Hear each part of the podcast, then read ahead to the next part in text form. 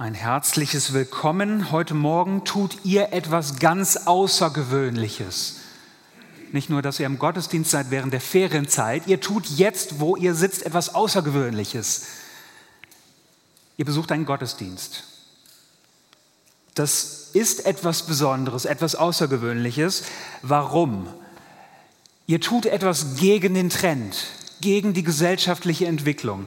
Wir sehen das so ein bisschen, da ist einerseits der Säkularismus, das heißt, vielen, vielen Menschen ist Gott, die Frage nach Gott, vollkommen fremd. Wirklich seltsam, wirklich außergewöhnlich. Und andererseits, fast das Gegenteil, trifft man heutzutage sehr viel auf sehr religiöse Menschen. Weiß nicht, bei euch in der Nachbarschaft oder an der Arbeit, vielleicht auch in der Familie, das sind sehr religiöse Menschen, die ihre ganz persönliche, private Spiritualität leben, die vielleicht unter 100 verschiedenen Angeboten das Passende für sich individuell auswählen. Ich persönlich war als junger Mensch ganz intensiv auf der Suche nach Gott, nach Gott so im Allgemeinen. Ich wusste, das, das war mir klar, er ist der der allmächtige Schöpfer Gott. Er ist der Grund dafür, dass ich lebe, dass ich atme, dass ich geboren wurde. Er ist der großzügige Erhalter aller Dinge. Er ist der absolut reine und gerechte Richter, vor dem ich mich eines Tages verantworten muss. Und trotzdem blieb meine, meine Suche, mein Ringen, meine Frage, das blieb alles ja irgendwie unklar erfolglos, weil ich nach Gott suchte, so ganz im Allgemeinen. Und dann, dann geschah es beim, beim Bibellesen, wurde ich stutzig. Ja, hör mal, wenn, wenn ich doch Gott suche, wieso dreht sich hier alles um Jesus? Wie passt das zusammen? Was macht Jesus denn so einzigartig? So einzigartig, dass wir sogar heute Morgen einen Gottesdienst besuchen. Ich möchte mit euch zusammen heute äh, Jesus in den Fokus nehmen, in den Mittelpunkt nehmen. Wir schauen uns drei Rollen, quasi drei Ämter von Jesus an, die ihn so einzigartig konkurrenzlos machen. Er ist der treue König. Jesus ist der wahre Prophet Gottes und schließlich der Hohepriester, der sich selbstlos für uns einsetzt. Ja, Jesus ist der treue König. Ähm, das ist ein nettes Thema für Filme, Serien, Bücher. Der treue König, der sich, der sich einsetzt, der sein Volk rettet, der gegen Gerechtigkeit, der für Gerechtigkeit eintritt.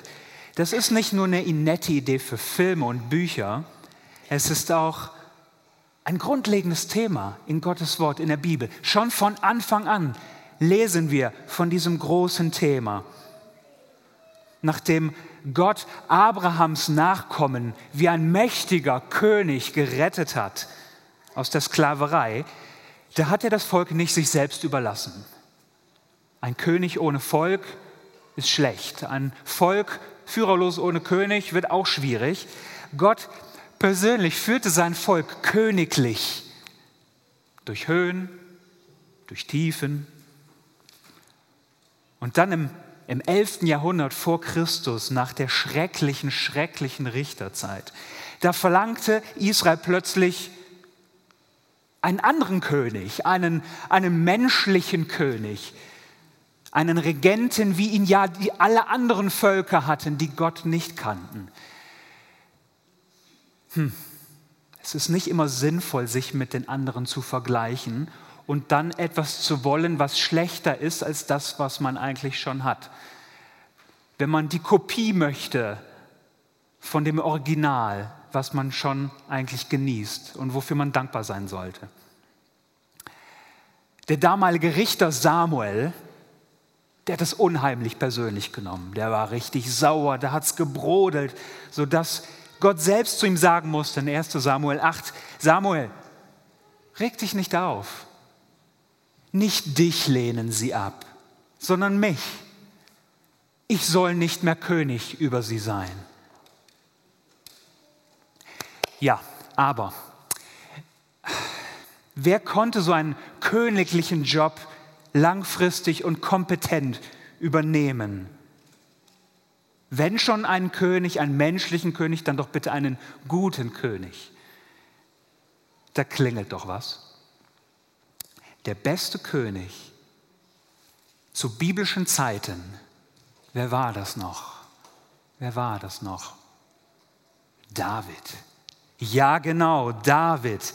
David war der geistliche Rekordhalter, der Maßstab für das Königtum schlechthin. Ähm, liest man zum Beispiel die Königebücher, stößt man immer auf denselben Gedanken. Da gibt es ein paar gute Könige, ja, aber viele miese Könige. Stirbt einer, dann krönt man halt einen anderen. Ja, aber letztlich braucht man doch einen König wie David. Ja, David hatte seine Macken, Fehler und Sünden, aber selbst in dunklen, dunklen, schwierigen, schlimmen Zeiten, da suchte er Gott mit ganzem Herzen. Auf lange Sicht brauchte man so einen Leiter, einen König wie David. Von Gott selbst berufen, eine mutige und gute Autorität, dem das Volk folgen kann. Ich mag gute Anführer. Jeder mag gute Anführer. Auf dem Spielplatz, am Arbeitsplatz, in der Familie, im Sportverein. Jeder mag gute Anführer, solche, die sich für andere einsetzen, die Verantwortung übernehmen, solche, die ehrlich sind, die vorangehen und doch die Schwachen sehen und die etwas bewegen. Diese Sehnsucht, diese Sehnsucht nach einem Anführer, nach einem Retterkönig, der alles gut machen wird, die zieht sich durch die ganze Bibel wie ein roter, bunter Faden. Und diese Sehnsucht, die hat Gott noch bestärkt. Sagte, ja, das ist eine gute Sehnsucht. Wie hat er sie bestärkt? Mit Verheißungen, mit Versprechen. Versprechen sind so eine Sache. Ich will nicht zynisch sein oder sarkastisch, aber wie viele leere Versprechen haben wir schon gehört? Nicht nur in der Werbung, auch von Menschen, wo wir dachten, auf die kann man sich verlassen. Und dann waren es am Ende doch nur leere Versprechen. Für manche ist es so, je größer die Versprechung, umso weniger nehmen sie sie vielleicht ernst. Und jetzt sehen wir, wie Gott dieses Versprechen von einem Retterkönig erfüllt hat. Ich möchte, dass wir in einen Bibeltext gemeinsam gehen, in der Apostelgeschichte, das Buch findet ihr nach den vier Evangelien und wir gehen in Apostelgeschichte Kapitel 2 in vier Verse aus der Pfingstpredigt des Apostel Petrus. Der war ein Augenzeuge, ein, ein Jünger Jesu. Und in dieser Predigt greift der Apostel Petrus diese Sehnsucht nach einem Retterkönig wieder auf. Das lesen wir in Apostelgeschichte 2 ab Vers 32. Da sagt Petrus, diesen Jesus, von dem er anfangs geredet hat, diesen Jesus hat Gott auferweckt von den Toten. Wir alle sind Zeugen davon. Nun hat Gott ihn auf den Platz an seiner rechten Seite erhöht. Dort hat er, Jesus, die vom Vater versprochene Gabe des Heiligen Geistes erhalten und ihn jetzt über uns ausgegossen, wie ihr hier sehen und hören könnt. Denn David, der große König David, ist nicht in den Himmel aufgestiegen. Er hat ja selbst gesagt, der Herr sprach zu meinem Herrn, setze dich an meine rechte Seite, bis ich deine Feinde zur Fußbank gemacht habe. Und jetzt das Fazit, ganz Israel soll nun mit Sicherheit wissen, diesen Jesus, den ihr gekreuzigt habt, den hat Gott zum Herrn und zum Messias gemacht. Was sagt Petrus hier im Kern? Petrus betont, Petrus unterstreicht, Jesus ist jener König, auf den alle gewartet haben, auf den sogar David, der große König David, selbst gewartet hat. Endlich ist er da. Endlich ist er da. Was folgt daraus? Wenn Gott so gehandelt hat, wenn Jesus der ist, der ist. Zuerst lernen wir mehr über Gott kennen. Im Lauf der Jahrhunderte hat er Dinge versprochen und zu 100 Prozent eingehalten. Er ist immer und unter allen Umständen treu, kompetent, gut, weise und verlässlich, auch wenn wir es nicht sind. Und dass Jesus der perfekte König ist, erinnert uns an unsere Lage, an unsere Situation. Aus Gewohnheit, aus eigener Wahl leben wir fern von Gott. Auch wenn wir nicht immer die kalten Ketten spüren, ohne Jesus bleiben wir Gefangene unter der Diktatur Satans, Gefangene von anderen Menschen, Gefangene von Scham, von Schuld, von Sünde, von Schwierigkeiten und wir bleiben Gottes Feinde. Jetzt, jetzt sehen wir, jetzt verstehen wir ein bisschen besser, warum Jesus so unendlich wertvoll ist. Er ist der Retterkönig, auf den die Menschheit gewartet hat und den sie nicht verdient hat. Aus Liebe und mit Macht ist er in diese Welt gekommen, um Männer und Frauen aus, aus der Sünde zu befreien und zu Gott, dem Vater, zu bringen. Jesus hat dem Teufel die Stirn geboten. In seinem Opfertod, in seiner Auferstehung hat er das Böse und die Sünde besiegt. Die Welt findet nur in Jesus ihre Rettung. Er ist der König. Er ist die Autorität. Auch wenn, wenn viele Autoritäten Anspruch auf unser Leben anmelden, heute, in diesem Moment, an diesem Tag, thront Jesus auf Gottes königlichem Ehrenplatz. Jetzt in diesem Moment leitet und beschützt und versorgt er alle, die sich ihm anvertraut haben. Was für eine Sicherheit. Eines Tages kommt er wieder, der große Retterkönig für den finalen Sieg. Und dann dürfen wir für immer bei ihm sein. Das ist der große Rahmen, die große Geschichte deines und meines Lebens. Er gibt unserem Leben einen Sinn. Ja, was, was folgt jetzt daraus, wenn das, wenn das die Wahrheiten sind, denen wir glauben dürfen? Suchst du irgendwie gerade Gott? Dann halte dir vor Augen, du wirst ihn nur in Jesus finden. Er tritt mit einem klaren Anspruch auf. Jesus sagt, ich bin der König. Die Frage an dich, willst du das runterspielen oder willst du ihn so kennenlernen, wie er wirklich ist? Falls du hingegen schon länger Christ bist, frage dich, ähm, wo ist deine Freude in Jesus oder deine Loyalität zu Jesus? Vielleicht ein bisschen abgeflacht. Wo solltest du dich ihm wieder neu anvertrauen, ihm wieder neu mutig folgen? Mutig folgen, nicht weil du so mutig bist, sondern weil er der König ist. Vertraue dich ihm an, mit deiner Familie, hier in der Gemeinde, an der Arbeit,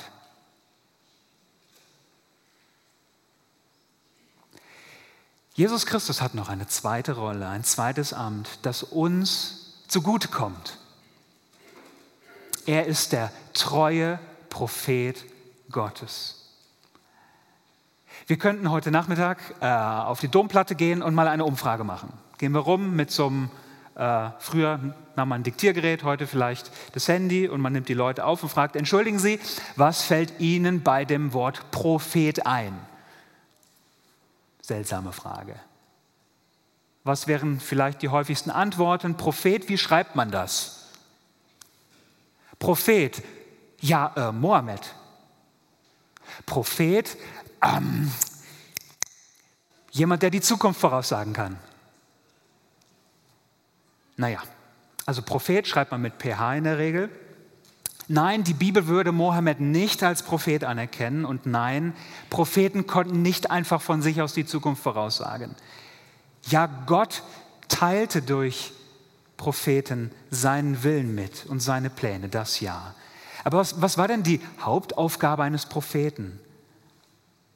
Ein echter Prophet, von Gott beauftragt, sollte sein Wort weitergeben, es erklären, es auf die Situation der Menschen anwenden, auf alle Hoffnungen, auf alle Probleme, auf alle Sorgen. Da war Gottes Wort relevant. Wenn wir jetzt darüber so kurz nachdenken, dann muss man sagen, das ist doch großartig. Das ist doch großartig. Wieso? Ähm, wir haben es mit einem Gott zu tun, der sich offenbaren kann und will. Sonst gäbe es ja keine Propheten. Gott versteckt sich nicht. Gott ist nicht stumm. Gott ist nicht unerreichbar. Er teilt sich mit auf eine verständliche Art und Weise. Vom Heiligen Geist vermittelt gibt er uns sein Wort. Das bedeutet aber auch, die Wahrheit, die finden wir nicht in uns selber. Wir sind darauf angewiesen, dass sie uns mitgeteilt wird, dass sie uns erklärt wird, dass sie uns veranschaulicht wird. Die Wahrheit finde ich nicht in mir selber. Kann ich so viel Yoga machen, wie ich will? Kann ich so viel Selbsthilfebücher lesen, wie ich möchte? Ich bin auf Gott angewiesen. Und ein anderer Gedanke, Gottes Propheten haben niemals bloße Informationen weitergegeben. Alles, was Gott offenbart, soll uns doch dazu bringen, dass wir ihn besser kennenlernen, dass wir ihn mehr lieben. Das heißt, mein Wissen von Gott und meine Liebe zu Gott gehören immer zusammen. Gottes Propheten waren Botschafter für seine Wahrheit, aber die beste, finale Offenbarung von diesem Gott, der sich uns kenntlich macht, die sollte noch kommen. Ein zweiter Text, in den ich euch reinnehmen möchte, den finden wir im Hebräerbrief. Im Hebräerbrief Kapitel 1, die ersten drei Verse, da heißt es, richtig schön der Kontrast, früher hat Gott viele Male und auf vielfältige Weise durch Propheten zu unseren Vorfahren gesprochen. Jetzt, am Ende dieser Zeiten, sprach er durch den Sohn zu uns. Ihn hat er zum Erben über alles eingesetzt, ihn, durch den er das ganze Universum erschuf. Seine Herrlichkeit leuchtet aus ihm und sein Wesen ist ihm völlig aufgeprägt.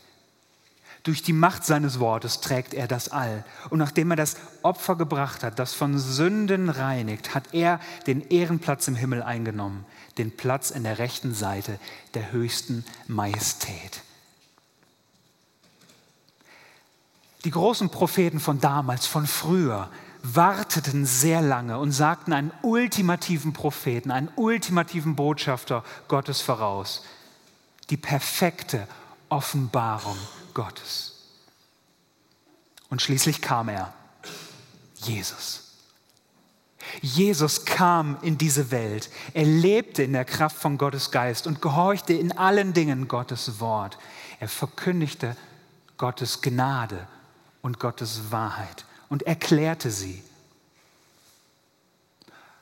Und dann beauftragte er seine Apostel, zwei Dinge zu tun seine Gemeinde in der Gnade und Wahrheit zu stärken und der Welt Gottes Gnade und Wahrheit weiterzugeben. Das gilt noch heute. Manche Leute missverstehen das vielleicht. Bei euch in der Nachbarschaft oder in der Arbeit oder im Gespräch mit manchen Verwandten, die missverstehen diesen Punkt. Die missverstehen euch. Ihr gebt das Evangelium weiter, Gottes Gnade und Gottes Wahrheit. Und warum macht ihr das? Aus Arroganz? Aus Rechthaberei? Nein. Ihr seid bescheidene Botschafter und weist von euch weg auf Jesus hin.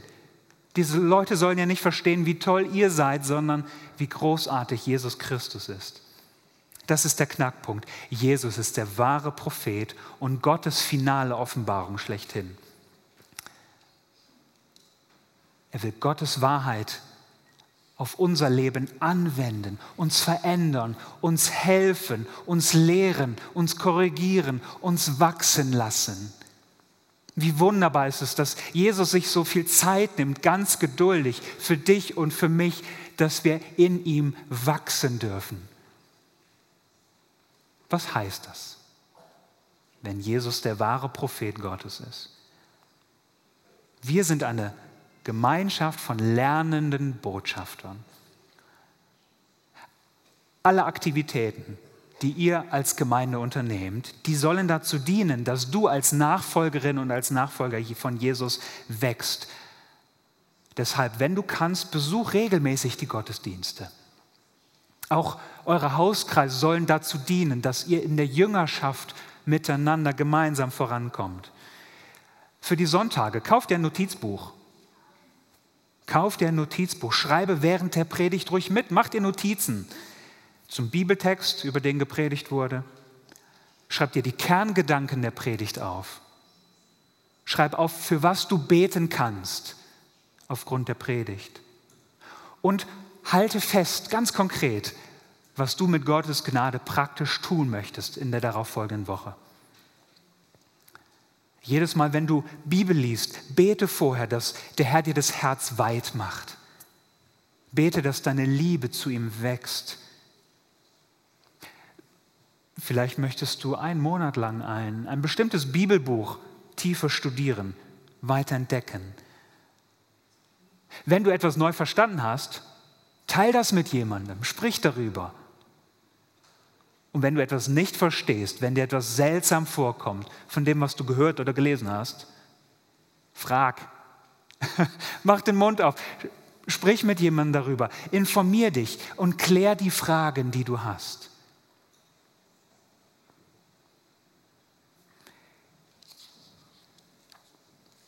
Also, wenn Jesus der wahre Prophet Gottes ist, Gottes offenbartes Wort, meine Frage an dich, was möchtest du in den nächsten Monaten konkret tun, um in Gottes Wahrheit zu wachsen?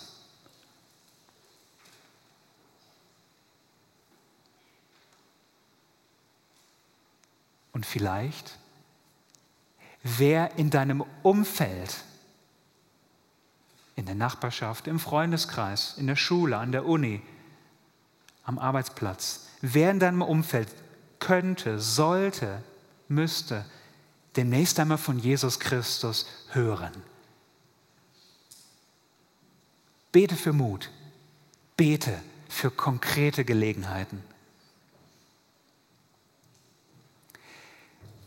Das ist noch ein, ein drittes, ein letztes Amt, eine Rolle, mit der uns Jesus dient. Wir bleiben weiter im Hebräerbrief, schlagen vielleicht ein oder zweimal rum und sind dann Kapitel 4. In Kapitel 4 vom Hebräerbrief stoßen wir auf folgende kostbare Wahrheiten in, ab Vers 14 von Kapitel 4. Da lesen wir in Gottes Wort, weil wir nun einen großen hohen Priester haben, der alle Himmel bis zum Thron des Höchsten durchschritten hat, Jesus, den Sohn Gottes, lasst uns am Bekenntnis zu ihm festhalten. Dieser Hohepriester versteht unsere Schwächen, weil ihm die gleichen Versuchungen begegnet sind wie uns, aber er blieb ohne Sünde.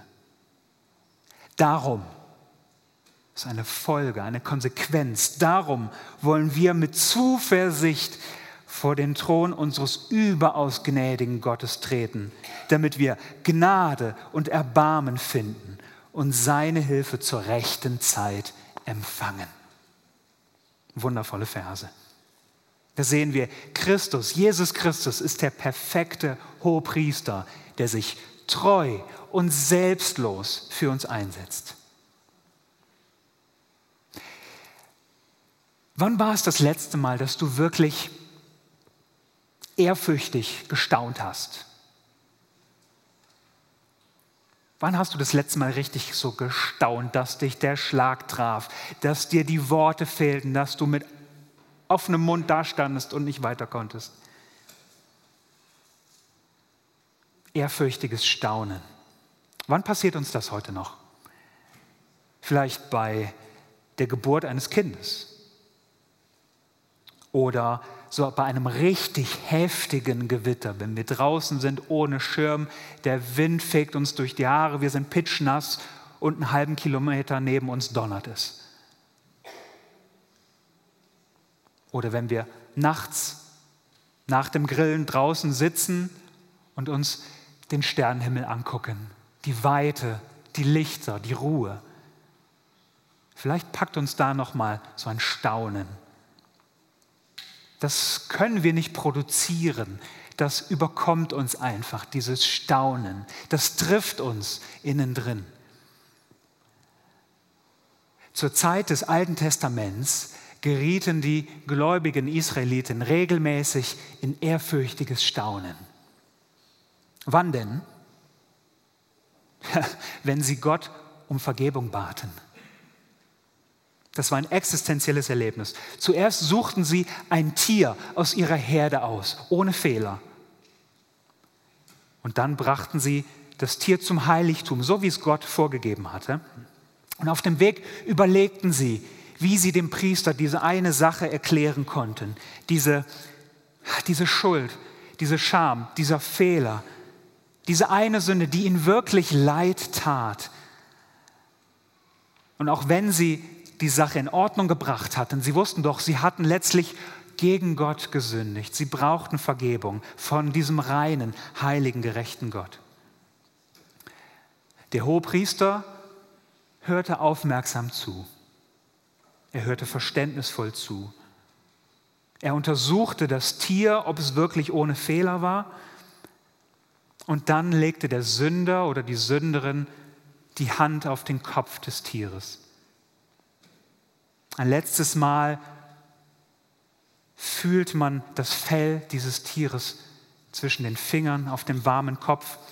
Die Priester bereiteten das Tier zu, besprengten den Altar mit Blut, verbrannten das Opfer zur Vergebung der Schuld. Und während der Rauch aufstieg, murmelte der Mann oder die Frau vor sich vielleicht hin, an meiner Stelle, für mich. Danach trug man die Asche vom Altar raus aus dem Lager, als ob man sagen wollte, schau, deine Sünde, sie ist fort, sie ist weg, sie ist nicht mehr da. Und der hohe Priester ging auf den Mann, ging auf die Frau zu und sagte, mein Lieber, meine Liebe, der Herr hat es so versprochen und du kannst ihm glauben. Deine Scham vor Gott ist weggenommen. Deine Schuld ist gesühnt. Gott hat dir vergeben. Zweifle nicht. Er steht zu seinem Wort.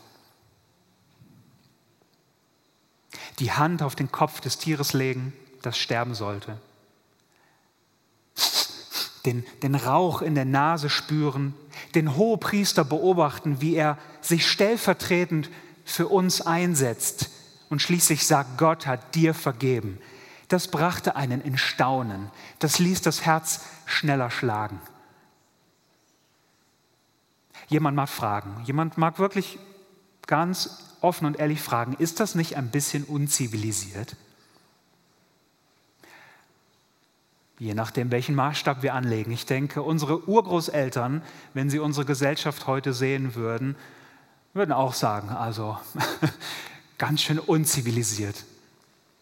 Je nachdem, welchen Maßstab wir anlegen. Das Opfersystem von damals war nicht unzivilisiert, es war sehr ernst.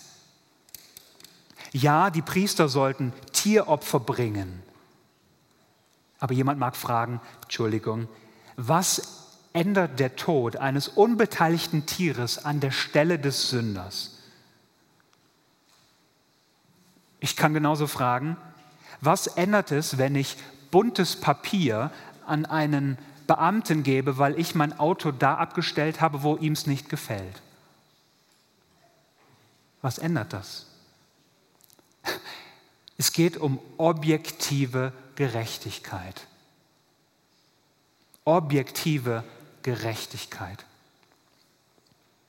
Wieder mag jemand fragen, ja, aber, aber die Priester, die sind doch selber Scham und Schuld beladen, wie wir alle. Die mussten doch sogar selber Gott um Vergebung für sich bitten, regelmäßig, immer wieder. Wie soll das denn funktionieren mit der Gerechtigkeit? Und da erinnert uns Gottes Wort, es erinnert uns an feste Wahrheiten. Ich selbst bin nicht, kann nicht die Lösung für meine Probleme sein. Und du kannst das auch nicht. Und das Ganze war ein, ein Zugeständnis, ein Entgegenkommen, eine vorläufige Lösung, ärmliche, symbolische Opfer in der Hoffnung eines perfekten, gerechten Opfers, das wirklich alles verändert. Deshalb ist uns Jesus so kostbar. Er ist der perfekte Mittler. Als echter Mensch, als echter hundertprozentiger Mensch vertritt er uns, die wir ohne Hoffnung waren. Und als ewiger Gottessohn, seit Ewigkeit her, wahrer Gott, vertritt er Gott den Vater, unseren Schöpfer, gegen den wir rebelliert haben. Und das ist noch nicht alles.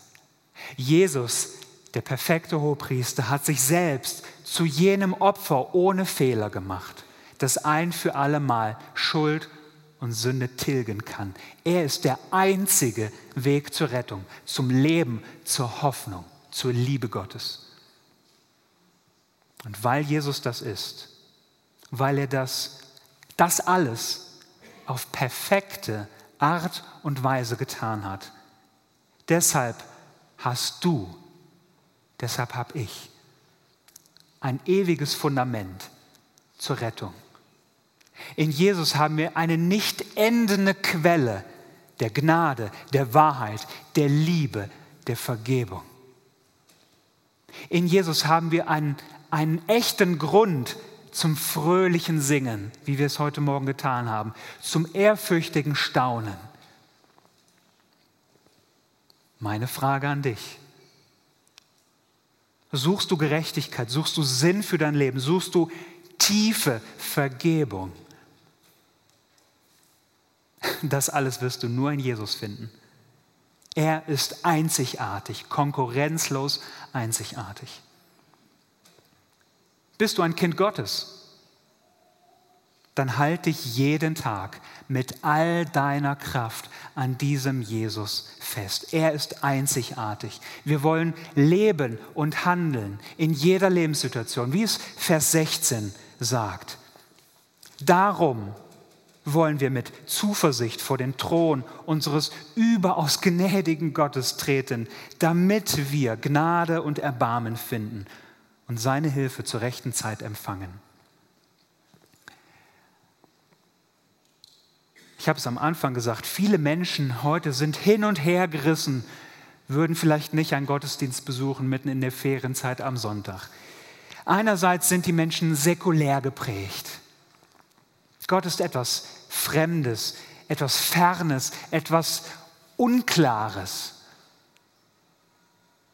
Und dann andererseits sehen wir, sie suchen doch etwas Größeres, etwas Festes, etwas Stabiles, etwas, was sie verändert, was ihnen Richtung gibt, was, was sie annimmt und sie doch nicht so lässt, wie sie sind.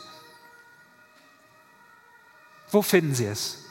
All diese Männer und Frauen, unsere Verwandten, unsere Kollegen, unsere Nachbarn, unsere Freundinnen, unsere Freunde. Für die Christen ist Gott nicht etwas Fernes oder rein Privates. Gott hat sich objektiv und für alle Menschen zu allen Zeiten in Jesus Christus offenbart. Deshalb ist das Leben für uns mehr als schlafen, aufstehen, essen, arbeiten, Freizeiten und dann wieder alles von vorne. Das, unser Leben ist mehr als das. Jesus Christus ist für uns die Basis, der Motor, der Kern, die Quelle, das Ziel unseres Lebens. Für ihn leben wir, von ihm leben wir, durch ihn leben wir. Er gibt unserem Leben Sinn. Er ist derjenige, auf den wir alle anderen hinweisen. So möchte ich schließen mit diesen drei Dingen als Erinnerung. Jesus Christus ist unser treuer König, der sein Volk rettet, leitet und versorgt. Er ist der König, der hier und heute regiert. Dein Leben mag sich so anfühlen, als wäre es außer Kontrolle geraten, aber du kannst dir sicher sein, du kannst dich seiner sicher sein. Jesus ist der König. Nichts kann ihn aufhalten. Und deshalb können wir ihm in allen Lebenslagen vertrauen. Also, meine Bitte, meine Einladung, mein Ansporn für dich, vertrau dich diesem König Jesus an. Jesus ist auch unser wahrer Prophet, der uns Gottes Wort durch Gottes Geist offenbart. Wie wäre das, wenn, wenn Gott existieren würde, aber er wäre ganz weit weg, passiv, fern, wie schrecklich wäre das? Aber Gott ist uns nahegekommen durch seinen wahren, letzten, echten Propheten. Deshalb, auf Jesus wollen wir hören und von ihm wollen wir lernen. Also meine Bitte, meine Einladung an dich, höre auf ihn und lerne von ihm. Lass dich von ihm verändern. Und schließlich ist Jesus unser perfekter, einzigartiger hoher Priester. Warum? Er setzt sich unverdient für dich und mich ein, aus Gnade, aus Liebe, in Wahrheit. Er starb sogar den Tod, der für uns bestimmt war. Er war das einzigartige und perfekte Opfer ohne Fehler, das ein für allemal vollkommen ausreicht. Er ist der Hohepriester und das Opfer, durch den Gott uns gerecht spricht, wenn wir ihm vertrauen. Deshalb meine Bitte, meine Einladung, mein Ansporn an dich, vertrau dich Jesus Christus an. Egal, was du mitschleppst durch dein Leben, durch deine Vergangenheit, egal, was dir Mühe macht, die Scham, die Schuld, die dich verfolgt, Jesu Opfer reicht aus, auch dafür. Wie auch immer dein Leben aussehen mag, wie schwierig, wie mühsam, wie trostlos, wie kompliziert, komm zu Jesus. Lass dir helfen, lass dich leiten, lass dich verändern, lass dich retten. Denn Jesus Christus ist der ultimative König, Prophet und Priester von Gott für dich und für mich.